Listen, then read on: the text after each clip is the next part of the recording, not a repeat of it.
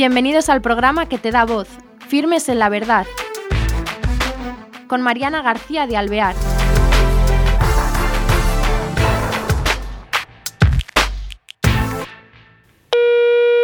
Hola, queridos oyentes y espectadores. Tenemos con nosotros en el programa de Firmes en la Verdad a alguien que está en Madrid y nos va a hablar de la asociación Spay Matter.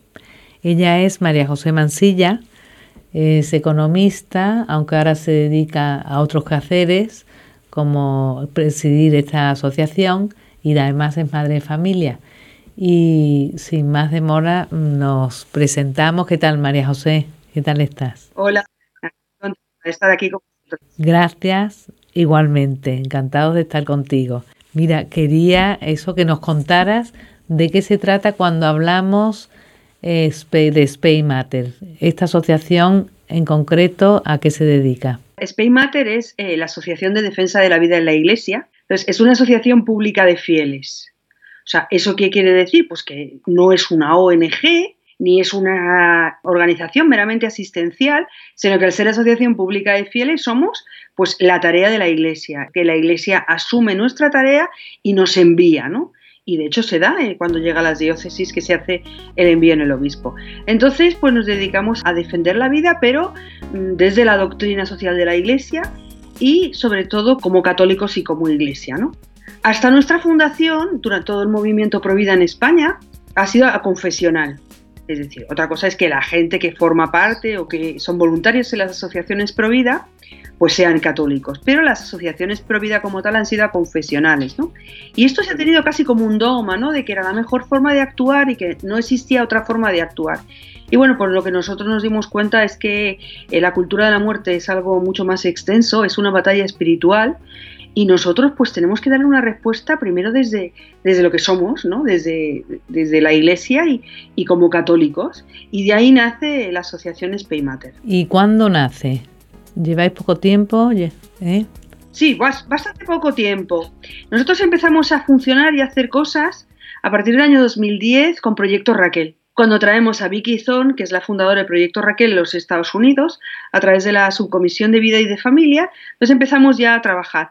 Pero como asociación pública de fieles ya aprobada y con todos los proyectos y ya un poco la expansión por el resto de las diócesis, fue a partir del año 2012 que ya estamos aprobados.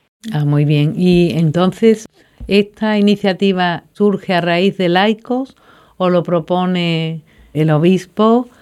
¿Cómo es? Pues es una iniciativa eh, que nace de los laicos, aunque nace también después con el apoyo de don Juan Antonio Rech, que fue el que, el que después la aprueba, pero nace de los laicos y yo creo que es algo que nace en muchos corazones a la vez. Es decir, después nosotros hemos tenido la experiencia de que este deseo que llevábamos en el corazón y que nos llevó a fundar Spaymater, que es pues esta labor de la defensa de la vida desde la iglesia como iglesia, sin avergonzarnos o sin llevar un poco escondido que es nuestro ser católico, pues esto nos lo puso el Señor en el corazón, pero hemos visto después que se lo puso a mucha más gente, a lo largo de toda España, ¿no? que ya estaban trabajando, que habían hecho cosas en las asociaciones confesionales, pero que sentían ese deseo de poder hacerlo, bueno, sin estar de tapadillos, ¿no? Realmente desde su entidad católica y dándose cuenta de que no se trata de que nosotros hagamos las cosas y luego pues, pues rezamos una de María y pedimos al Señor que todo vaya bien, sino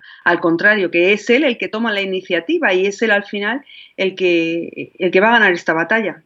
Otra cosa, por lo que has dicho, ¿qué diferencia realmente? Vamos a ver, vosotros me imagino que atendéis a todo el mundo, a todas las madres que lo necesiten, aunque seáis católicos, ¿no? Aunque sea... Sí, sí, por supuesto, claro, claro. Entonces, ¿qué diferencia real hay? ¿Pasáis a otro punto después en el trato con las personas? ¿Cuál es la diferencia real? A ver, eh, la diferencia real primero es el objetivo.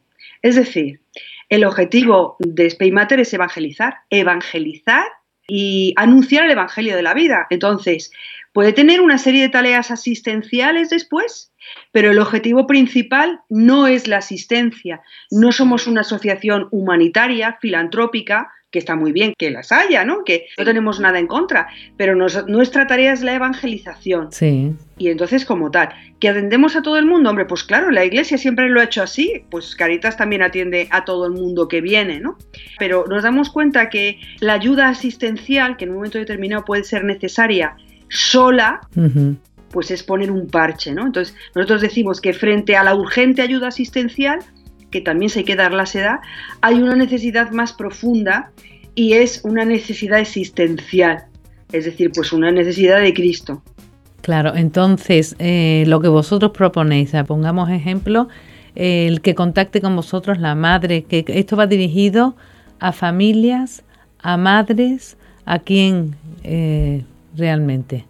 Bueno, nosotros no estamos dirigidos únicamente a la mujer, porque pensamos que el tema de la vida, y en concreto en nuestros proyectos más cercanos o más amplios que son el del aborto, no es algo que sea exclusivamente femenino. Creo que eso ha sido, pues, un, entre comillas, gol que nos ha metido la ideología de género, de pensar que los hijos son solo de las mujeres y hay que ningunear al varón o pensar que el varón siempre es el malvado de la historia, ¿no? Cuando ciertamente que no es así. Entonces, dentro del proyecto Ángel, que es una atención al embarazo de dificultad, pues básicamente, efectivamente está la embarazada, pero no solamente porque la persona es ella y toda su familia y su entorno. Entonces, llaman mujeres, llaman también varones de los niños que quieren que ayuden a su pareja, llaman los abuelos del niño, o sea, los padres de la mujer embarazada, y no solamente atendemos a la mujer, sino a la mujer dentro de su integridad como persona, pero también dentro de su entorno familiar, y al padre, que también tiene algo que decir y que no siempre es malvado. Y dentro del proyecto Raquel lo mismo, porque prácticamente empezamos con menos, pero ahora ya prácticamente el 30% de las personas que se atienden en proyecto Raquel no son mujeres sino varones. Y muchos son al matrimonio, es decir, o a la pareja que viene el marido y la mujer, el hombre y la mujer a sanarse de proyecto Raquel pero también otras personas que han participado en el aborto que no es la propia madre, aunque efectivamente pues tienen un, papel más determinante. Vienen personas que trabajan a lo mejor en un centro de aborto, vienen otras personas que eh, han aconsejado y luego se dan cuenta de las consecuencias de ese aconsejar a esa persona que se realizara un aborto. Entonces, mujeres sí, pero pero no solo, o sea, la mujer dentro de su entorno y por supuesto también varones. Entonces, has nombrado dos proyectos. Entonces, Spay Mater en sí Mm, está formado por diversos proyectos, que son uno el proyecto Raquel. El proyecto Raquel, el proyecto Ángel y Parroquias por la Vida. Eso, entonces el proyecto Raquel lo has nombrado un poco, has dicho que, pero me gustaría que... Sí, te los explico un poquito más lo que es cada uno. Sí, eso, cada uno, sí. Lo primero que se me olvidó decir antes y que creo que es muy importante es que la vocación de, de es ponerse al servicio de la diócesis. Es decir, no de actuar un poco por su cuenta y riesgo, ¿no? De alguna manera, que también sería lícito, pero lo que nos puso en el corazón el Señor no fue eso, ¿no? sino que realmente fuera algo propio pues, de la Iglesia en su organización diocesana. Y nos ponemos al servicio de la Iglesia. Por eso siempre, donde se implantan los proyectos, pues siempre es con la autorización del obispo y en coordinación con lo que ya hay, con la delegación de familia y vida, básicamente. ¿no? Entonces, lo que queremos poner a ese servicio de las diócesis son una serie de proyectos bien concretos, ¿no? Para ayudar a la diócesis en esta pastoral de la vida. El proyecto Raquel que bueno, pues está inspirado, nos trajimos de Estados Unidos, aunque luego pues también hicimos nuestras adaptaciones, digamos, locales.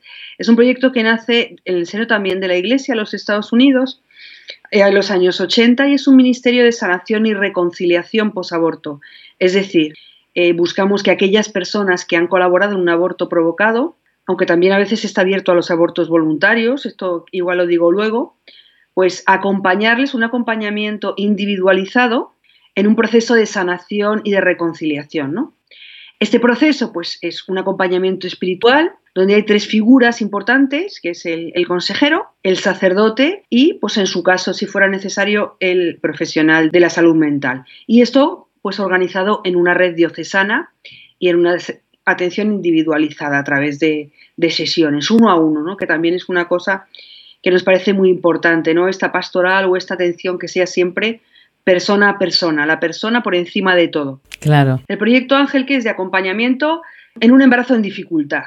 Y la dificultad pueden ser muchas. Quizá lo que más nos llama la atención o que pensamos que es determinante y que más esfuerzo se ha hecho es cuando hay un problema de tipo económico, ¿no? Pero en realidad estadísticamente esto es bastante minoritario, no llega apenas al 10% de los casos que hay un motivo económico detrás. Y puede haber infinidad de motivos que son, pues, eh, por ejemplo y sobre todo que atendemos mucho el diagnóstico de una discapacidad cuando se le diagnostica que el niño puede venir con síndrome de Down o con cualquier otro síndrome o con una discapacidad, pues ese es un motivo donde las madres pues se encuentran prácticamente forzadas a abortar por el propio sistema sanitario, ¿no?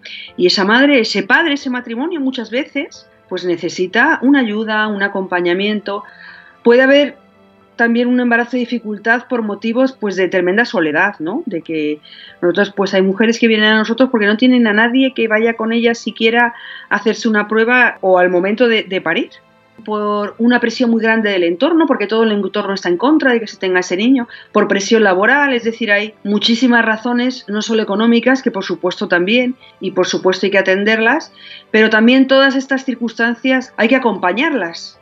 Y el tema de parroquias por la vida, ¿qué es? Pues bueno, pues es lo que se nos dijo San Juan Pablo II en el Evangelium Vitae, ¿no?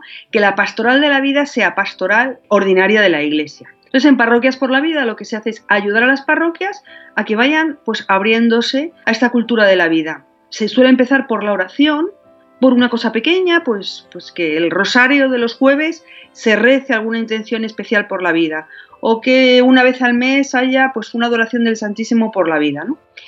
Y bueno, pues poner que se bendiga a las embarazadas que van a la iglesia y tenemos pues unos libritos o, con una serie de acciones para ayudar y por otra parte también ayudar a, las parroquias en las tareas de formación, es decir, pues que tengan material para poder enseñar lo que es la cultura de la vida pues a los pequeños de catequesis, a los de confirmación, a los jóvenes, a las familias, dar un poco a las parroquias este soporte, ¿no? Pues de, de material tanto para la oración como para la formación. También tenemos formación que se puede descargar de nuestra web, ayudar a este sentido de, orar lo primero de todo y lo fundamental, pero también a conocer lo que es la doctrina de la Iglesia de la vida, ¿no? que a veces pues es incluso un poco desconocida para, para, nosotros los católicos. Oye, qué interesante y qué fuerza tenéis, ¿no? Porque llegáis, claro, hasta la formación que es tan importante, porque parece que hoy en la sociedad nos come eso, esta ideología de género, este enfoque mm. de todo que es diferente a lo que nosotros tenemos que,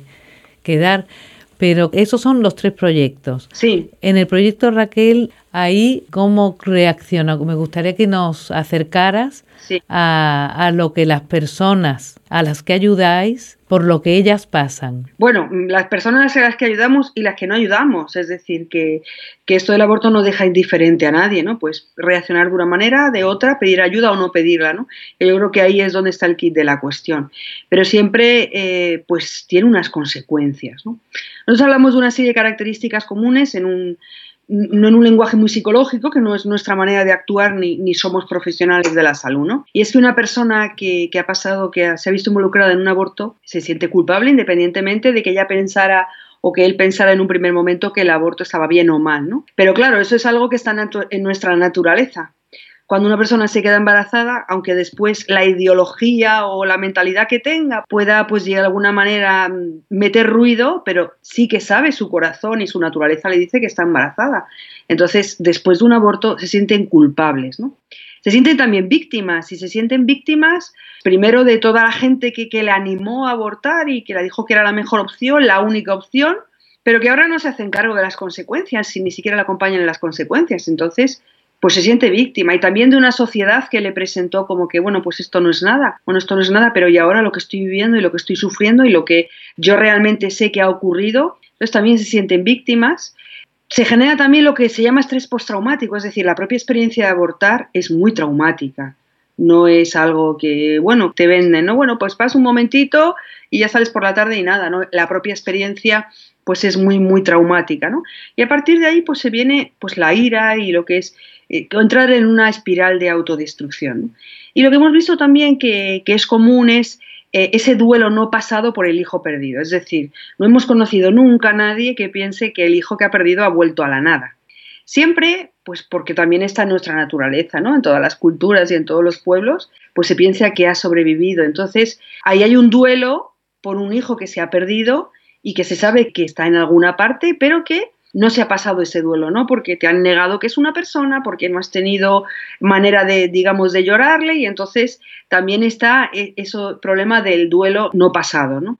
Es así, a grandes rasgos, cómo se sienten. ¿eh? Bueno, luego hay una serie de cuestiones específicas, por ejemplo, la obsesión con los bebés y las embarazadas, que no pueden estar con un bebé, no pueden estar con una embarazada, el que todo se empeora acerca del aniversario y hacen ritos en el aniversario, pues con una vela. Bueno, hay canciones incluso conocidas que hablan de, este tema, ¿no?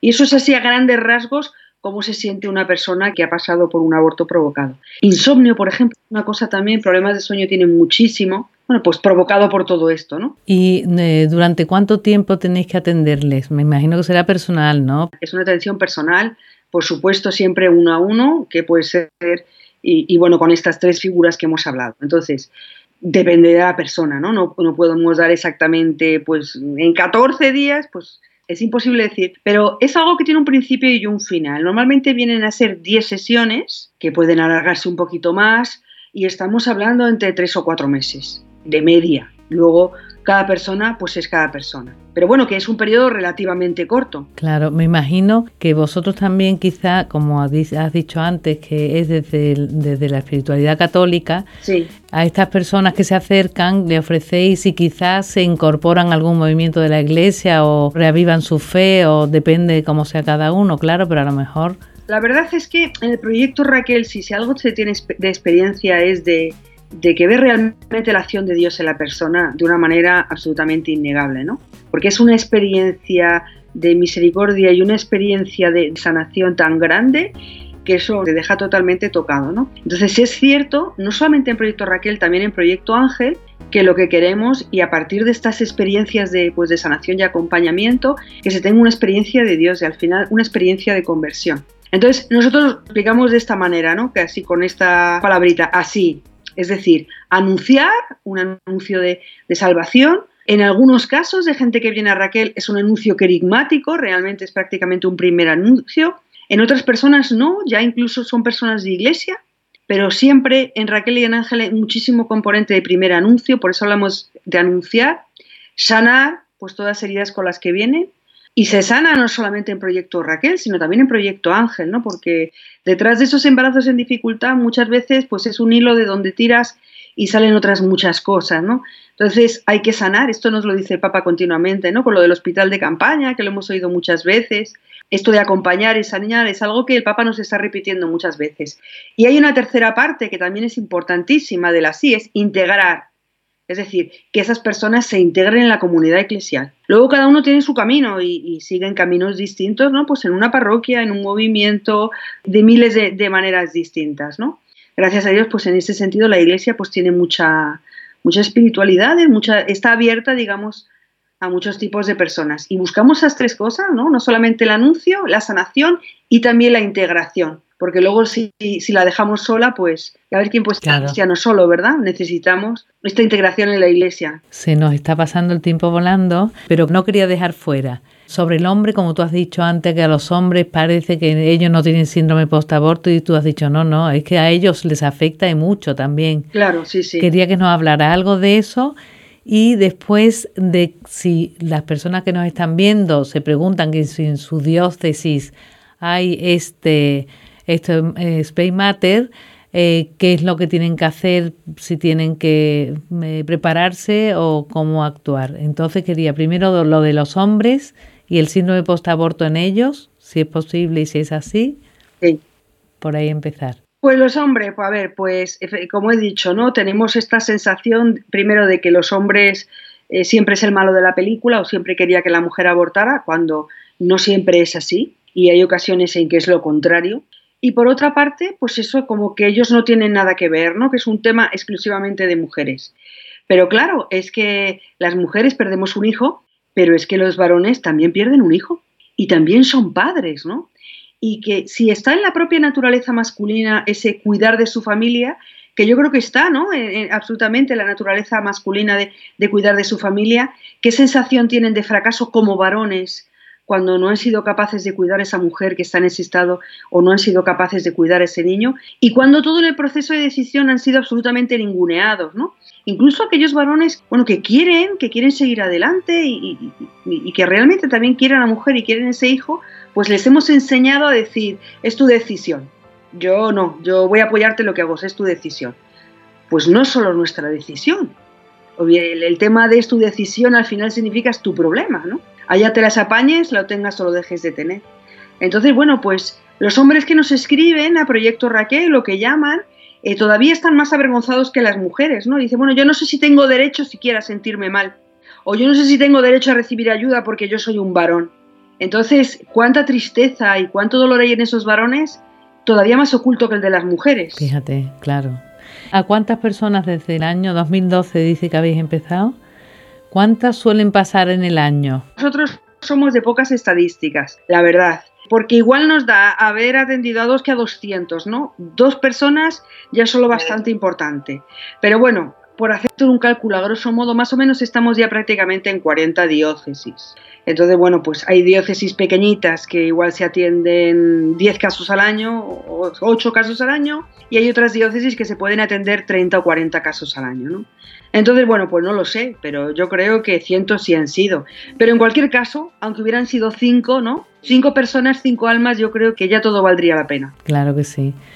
Y, por ejemplo, en donde tú estás, en Madrid, ¿cuántas personas trabajáis en estos proyectos de voluntarios? Pues Madrid, pese a lo que pudiera parecer y porque estamos aquí, digamos, los fundadores, no es de las archidiócesis donde más gente está trabajando en estos proyectos. Sí que llevamos bastante tiempo y a lo mejor pues puede haber un equipo como de 25 personas en Proyecto Raquel y en Ángel quizá menos, quizá entre 10 y 15. Pero hay diócesis, como yo que sé, la diócesis de Valencia o la diócesis de Granada, que a lo mejor hay casi 40 personas trabajando en cada proyecto. Entonces, bueno, depende. Y hay otras pues que son pequeñitas, se atiende gente, pero bueno, tampoco hay muchas. Bueno, cada uno lo que Dios quiere, ¿no? Lo importante es que en esa diócesis ya se ofrezca algo a las personas que están pasando por este síndrome, ¿no? Este camino de reconciliación, que desde la iglesia se ofrezca algo, se ofrezca este acompañamiento, esta ayuda a las personas con un embarazo en dificultad, luego muchos, pocos, los que haya, pues eso lo dejamos en manos de Dios, ¿no? Una sola persona ya es mucho. Claro, muy bien. Entonces, en, allí donde haya parroquias en la que ya eh, funciona el Spay Mater, pues simplemente preguntar al que le tenga como más vocación por la vida, por la defensa de la vida, ¿no?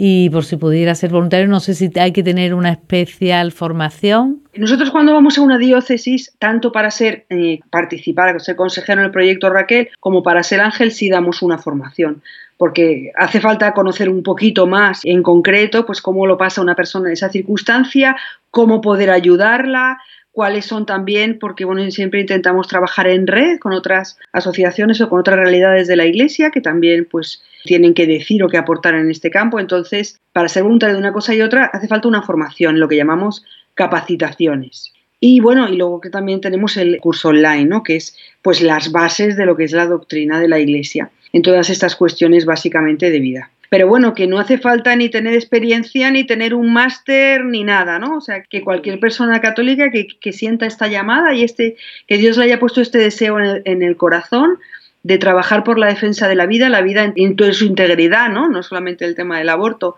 y que lo quiera hacer como lo que es, como católico, pues puede ser voluntario, ¿no? O sea, que no hace falta ser nada de muy especial. Y ese curso online del que tenéis vosotros colgado, ahí puede acceder cualquiera a ello, ¿no? Sí, sí, sí, sí. Sí, está colgado en internet en la, en la página web, cómo hacer el curso, bueno, que hacemos exámenes y todo. O sea que... Y no hay proyecto porque la vida desde que empieza el niño recién nacido hasta que muere, ¿tenéis otro proyecto para ya los, eh, ya que se acerca tanto la eutanasia, de formación en ese aspecto?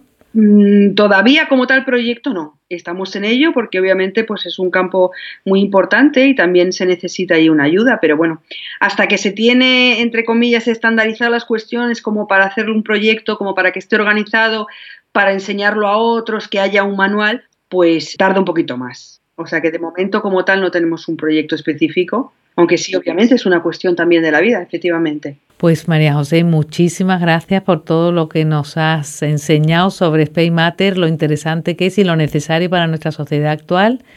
Y bueno, mm, ánimo y ya veo que trabajo nos falta. Bueno, gracias a vosotros. Muchas gracias, ¿eh? Y nada, queridos espectadores, nos despedimos con esta preciosa asociación pública a lo que podemos pertenecer cualquiera, ¿eh? Space Matter, y ánimo, de todas maneras, cualquiera puede ayudar en esta cultura de la vida y aportar también su grano de arena, aunque no pueda trabajar en una asociación así.